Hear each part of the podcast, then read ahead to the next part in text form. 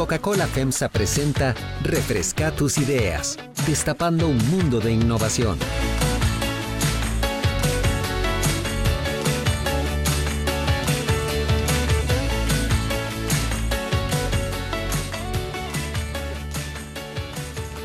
Saludos queridos oyentes y usuarios de Delfino CR. Bienvenidos a un nuevo episodio de Refresca tus ideas, un podcast cargado de información positiva con el que destapamos un mundo de buena información para, junto con el super reporte, empezar la semana bien bonito.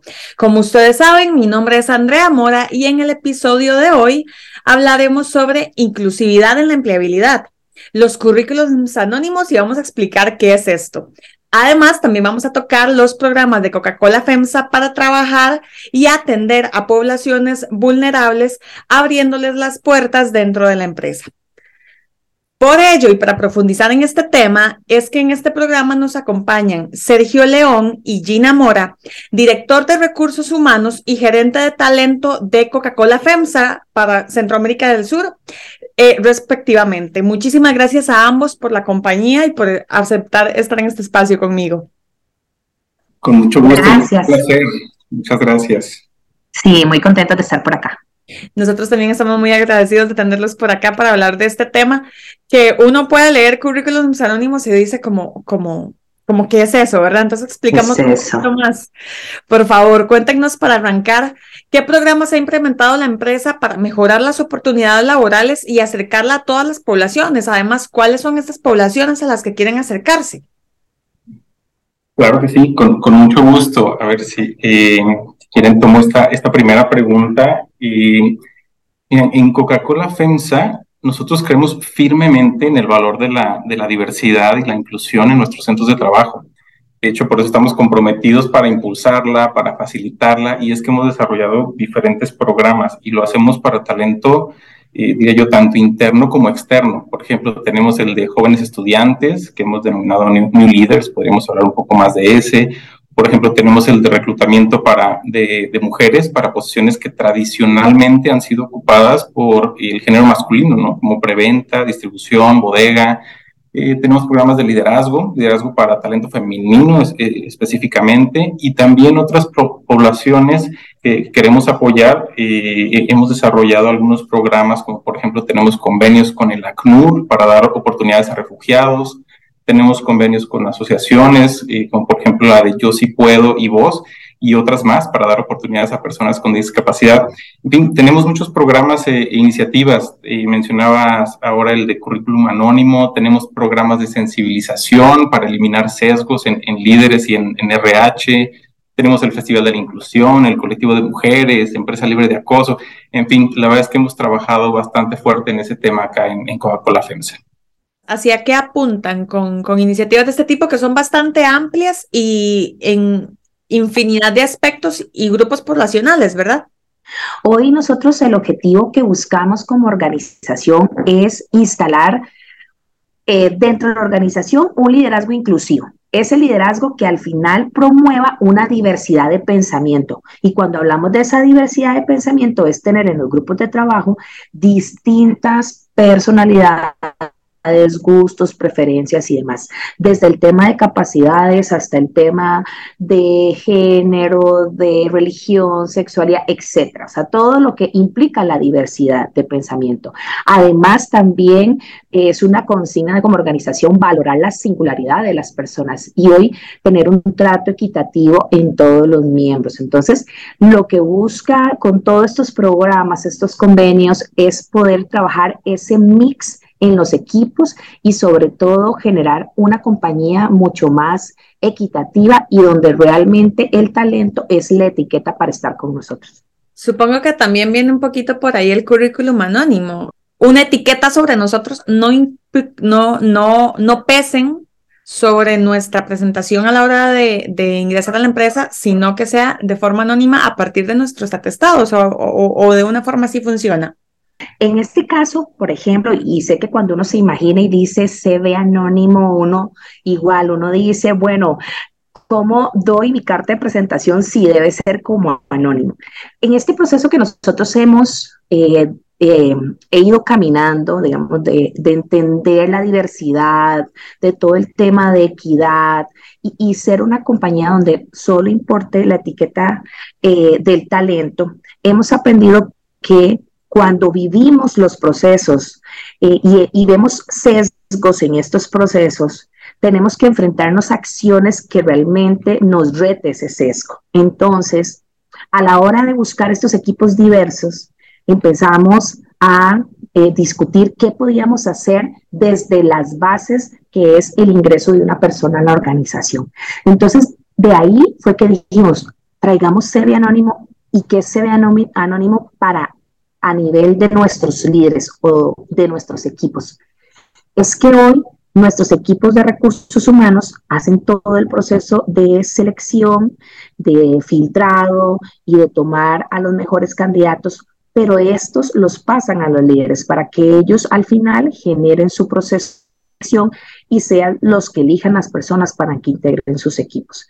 Entonces, por ser el líder, el, el actor principal de la decisión, lo que lo quisimos exponer a tener solamente información clave para esta decisión, como cuál, sus habilidades, su experiencia, algunos conocimientos, pero quitándole la información como género, nombre, fotografía, universidades, todo aquello que pudiera generar un sesgo, un sesgo de cualquier tipo. Uno puede decir, mira, eh, que decía Sergio que hoy tratamos de incluir mujeres en el área de distribución.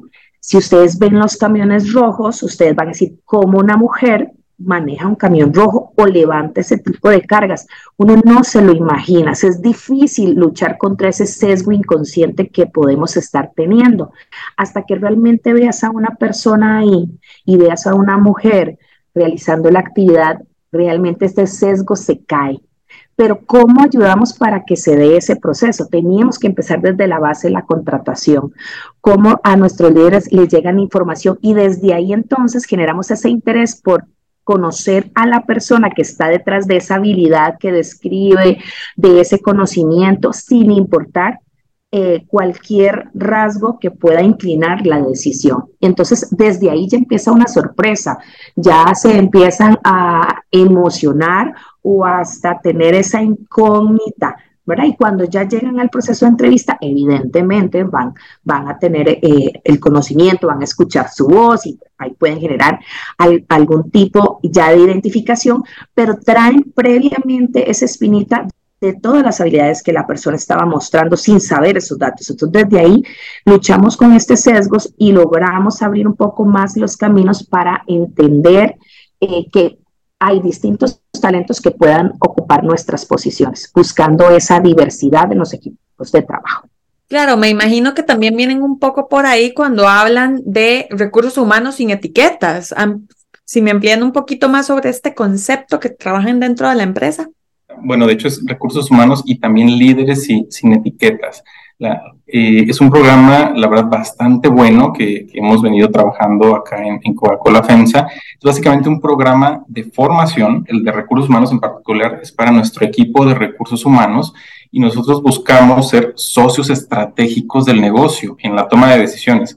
Y básicamente, ¿cómo hacemos eso? Buscamos acompañar a las personas que están en posiciones de liderazgo, generando pues, conversaciones, procesos más, más equitativos y que realmente podamos identificar tanto nuestros propios sesgos, de, hecho, hay que ser sinceros, Gina hablaba hace un momento de los sesgos inconscientes, el, propio nombre lo, lo, dice, ¿no? Pues evidentemente uno a veces no se da cuenta, entonces ves un currículum o, o, hablas con una persona y si por algo salió el tema de la edad, de la universidad en la que estudió la persona, a lo mejor de pronto uno se siente identificado, el sesgo puede ser positivo o negativo, ¿no? Tal vez estudió donde mismo que yo y pues bueno, me siento identificado y puedo tender a favorecer.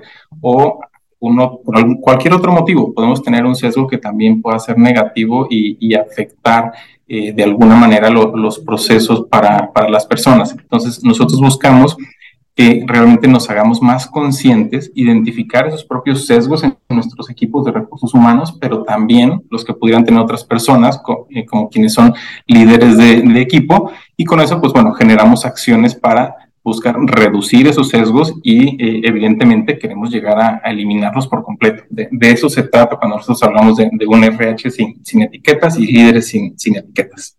Hay un tema que me gustaría preguntarles y es que veo que hay algunos proyectos que se trabajan desde el 2021 como el Revolution y tal, pero realmente desde cuándo empezó la empresa a implementar programas de este tipo, porque me enumeraron varios que de hecho la siguiente pregunta quiero que sea que me hablen un poquito más de ellos, pero quisiera ver desde cuándo viene la empresa este, desarrollando iniciativas en este tipo para para todas las iniciativas que tengan que ver en esto, desde el apoyo a mujeres, eh, currículum anónimo, el tema para personas con discapacidad, la alianza con ACNUR, ¿cuándo empezó toda esta corriente dentro de, Coca-Cola FEMSA? Nosotros obviamente en todo este proceso cultural, ¿verdad? De, a dónde quiere llegar la organización, de eh, hacer este un lugar de trabajo eh, diverso, eh, pleno, donde realmente la persona se sienta cómoda profesionalmente, integralmente, su familia, etc. Entonces, nosotros tenemos mucho tiempo de estar trabajando bases desde los comportamientos claves que tenemos, eh, los valores, la visión. Sin embargo, creo que eh, tuvimos un momento importante, un momento en el cual dijimos, realmente queremos ser una empresa diversa, una empresa que dirija más algunas acciones particulares a lograr esta equidad en algunas posiciones, lograr incorporar esa diversidad de talento y de género. Y yo creo que, y por ahí Sergio también si, si me corrige, pero creo que alrededor del 2020 nos, nos vimos retados en este proceso de tener más talento diverso no solamente a nivel de generaciones, porque sabemos que las compañías hoy estamos enfrentadas a tener generaciones distintas y que eso nos lleva a retar aún más el liderazgo, las formas de motivar, etcétera, y por eso nuestro programa de New Leaders donde lo que buscamos es atraer a estos jóvenes e irlos desarrollando hacia el futuro, como esos líderes y esa mezcla generacional que tenemos que ir ya cuidando, sino que también retarnos en todo este proceso de eh, de personas con discapacidad, de, mujeres en, en, distintas posiciones. Lo que pasa es que ha sido un proceso que no lo podíamos hacer de hoy para mañana, ¿verdad? Bueno, en en el 2020 ya nos volvemos más visionarios, ya establecemos metas más retadoras, ya direccionamos acciones mucho más concretas, pero sabemos que esto ha sido todo un proceso y de hecho, como lo comentaba Sergio, el tema de formar a nuestros líderes. Nosotros, eh, eh, un ejemplo puntual es el de personas con discapacidad.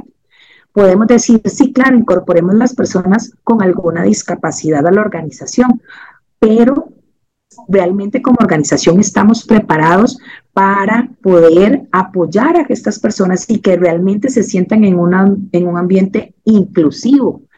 Entonces, iniciamos un proceso de formación, entender los sesgos que hoy sin querer ya los traemos, los que estamos construyendo en ocasiones también de manera inconsciente o de los que son hoy conscientes. Empezar a formar sobre este tema, hablarlo, empezar a generar discusiones, ya retarnos, obviamente eh, revisar el ambiente, o sea, en qué espacios hoy podríamos incorporar a esas personas con algún tipo de discapacidad. Entonces fue aproximadamente, te voy a decir, alrededor de medio año o ocho meses de ese proceso de formación, de conciencia, de que la gente empezara a hablar del tema, hasta que realizamos nuestra primera incorporación de una persona con síndrome de Down, que eso fue realmente un momento en el que la organización y nuestros líderes y nuestro personal dijo, ah, ok,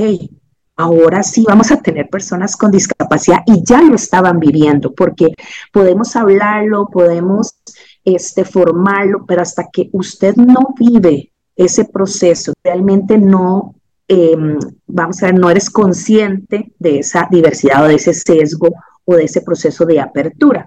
Entonces fue ahí donde hizo un parte de aguas, como decimos, para que entonces la organización y todos los líderes vieran que sí era posible, que sí, tenemos que aprender, claro que sí, todavía estamos en ese proceso de aprender. Pero de ahí fue un camino que inició a darnos cuenta que podíamos tener una persona, por ejemplo, que no escucha, eh, no oyente, en la planta, jamás podían decir, no, ¿cómo se va a dar cuenta cuando una máquina tiene un sonido de que se detuvo? ¿Cómo se da cuenta si hay un simulacro?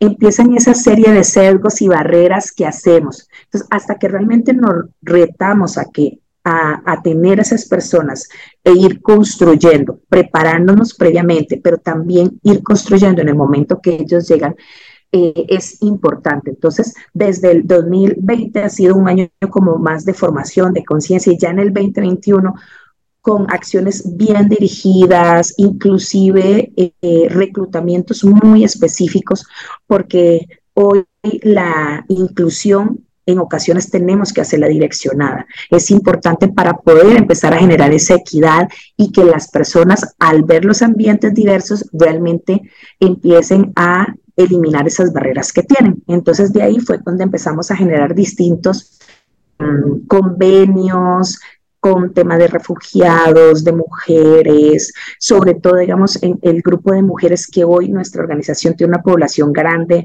eh, masculina y vetarnos a incorporar mujeres en esos puestos que hablaba Sergio inicialmente es un reto importante. Entonces ya en el 2021 todavía acciones mucho más específicas, concretas, donde podemos ver crecimientos de números y donde podemos ya hablar de que hoy estamos teniendo gente que trabaja con nosotros con discapacidad, eh, género, em, religión, etcétera. Y muy apoyado de todos estos programas que cada año sumamos más y más porque nos viene a retar a seguir trabajando eh, en formación, en, en hacer cosas que son creativas o innovadoras y que a veces creemos que no se pueden, pero sí, y es gracias a toda esta serie de programas o inclusive convenios con otras organizaciones que traemos. Y, y quisiera agregar ha sido un camino largo, ¿no? Para, para nosotros como, como organización, y creo que Coca-Cola se ha caracterizado por muchos años de eh, poner primero a la gente, primero el talento. Yo me acuerdo programas hace sé, más de 5 o 10 años en la, en la compañía y ya hablábamos del talento femenino, del personal con discapacidad y se han hecho muchas cosas durante muchos años y en diferentes geografías y coincido totalmente con, con Gina, ¿no? Lo, lo, que ha pasado eh, más recientemente es que se han formalizado algunas cosas, se le ha puesto un indicador, nos hemos puesto una meta y, y esa formalización, pues evidentemente ha ayudado a acelerar el, el, el avanzando en, estos objetivos que, tenemos en materia de, inclusión y diversidad, pero definitivamente no es algo nuevo para Coca-Cola. Ok, tal vez como penúltima pregunta, bueno, ya hemos hablado un poco sobre cómo trabajan el tema de inclusión de mujeres hacia puestos tradicionalmente ocupados por personas hombres. Ya hemos hablado currículum anónimo, también trabajamos un poco, eh, me contaron un poquito sobre los proyectos para población con discapacidad. Cuéntenme también para, para mm, ir, que no se me quede ninguno por fuera, háblenme también un poco sobre cómo ha sido el proceso con las personas jóvenes y con las personas en condición de refugio y, o, refugiadas ya en Costa Rica. ¿Cuál ha sido el, los proyectos que trabajan para estas poblaciones? Ah, pues sí, con, mucho gusto. De hecho, tenemos un, programa de, creación muy, reciente de, New Leaders y, por ahí eh, Gina nos, ayudó en ese, desarrollo y la verdad es que estamos bien orgullosos de, ese programa. No sé, G, si nos puedes contar un poquito más sobre ese, por favor. Sí, New Leaders fue muy retador. Los muchachos que hoy están en la universidad y terminando la universidad tienen diversos intereses intereses de emprendimiento, intereses también de conquistar el mundo e irse a conocer todo el mundo. Em, y también de incorporarse a una organización, aportar de su conocimiento y crecer.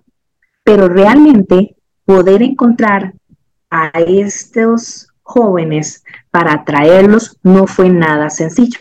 Nosotros pues eh, empezamos con este programa de New Leaders el año, finalizando el año pasado, donde pues contactamos distintas universidades a través de nuestras redes oficiales y hicimos el lanzamiento de que buscábamos a estos jóvenes. ¿Y por qué? Lo que te decía, hoy necesitamos asegurar ese mix de eh, ideas, de pensamientos. Hoy tenemos acá, tenemos gente, lo que llaman baby boomers, que generación X, Y, eh, Centennial, ya estamos incorporando, pero sabemos que también eh, hay líderes que hoy están en la universidad y que van a ser nuestros líderes del mañana pero cómo los preparamos también para que estén inmersos ya en nuestra cultura, que vayan entendiendo esos intereses que tenemos y que ellos vayan creando esas bases para los próximos grupos de trabajo. Entonces, de ahí fue que decidimos irnos a buscar a estos jóvenes, jóvenes talentosos, hoy en, los distintos países en los que estamos para traerlos a este programa, un programa en una primera etapa de 11 meses enfocados a proyectos de valor en distintas áreas. Eh, fue muy retador porque yo les contaba al equipo cuando ya cerramos el, el, programa con la incorporación de estos muchachos, que poder atraer su atención no fue sencillo, porque utilizábamos los canales que creíamos que eran eh, pues los idóneos, aunque probablemente ellos iban a enterarse. Obviamente nuestras redes que constantemente estamos contando nuestras historias y demás, y también las universidades que al final ellos estudian ahí. Sin embargo, no tuvimos la atención que queríamos. Entonces ahí nos retó y dijimos, mm, pues tenemos que buscar otras formas y ellos hoy, ¿dónde los podemos encontrar?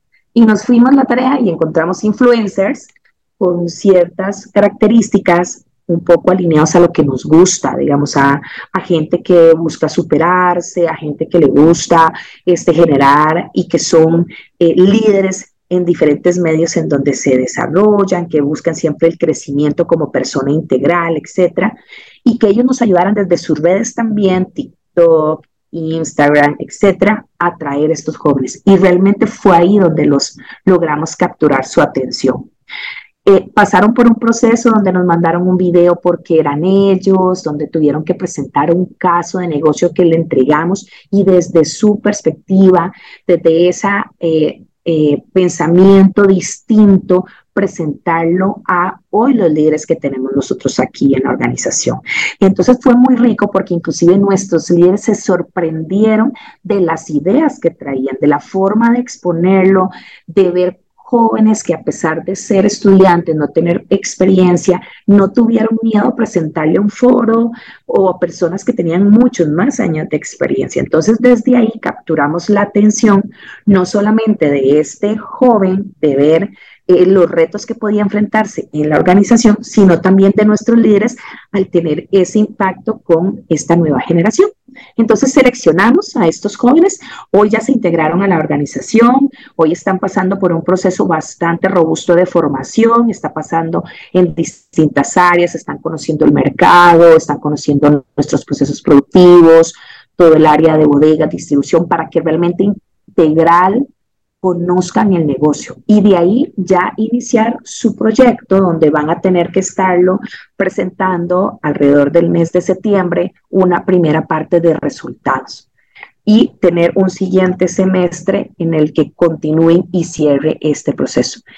La intención nuestra es que estos jóvenes con este proceso de desarrollo, de acompañamiento, coaching, mentoring, inclusive formaciones de liderazgo para ellos, sigan en este proceso de ser nuestra semilla de talento y puedan seguir eh, creciendo ya para ser trainees y para tomar posiciones que les permita ir siendo mucho más robustos en su tema de liderazgo y en unos años seguramente van a ser estos líderes que van a venir a retar a la organización, van a venir todavía a aportar mucho más y a lograr metas todavía eh, que podamos pensar que son inalcanzables, pero sin duda alguna ellos nos vienen a retar y decir, no, claro que se pueden. Entonces creo que es esa mezcla de pensamiento que la que estamos logrando ahora con, con la parte de los jóvenes.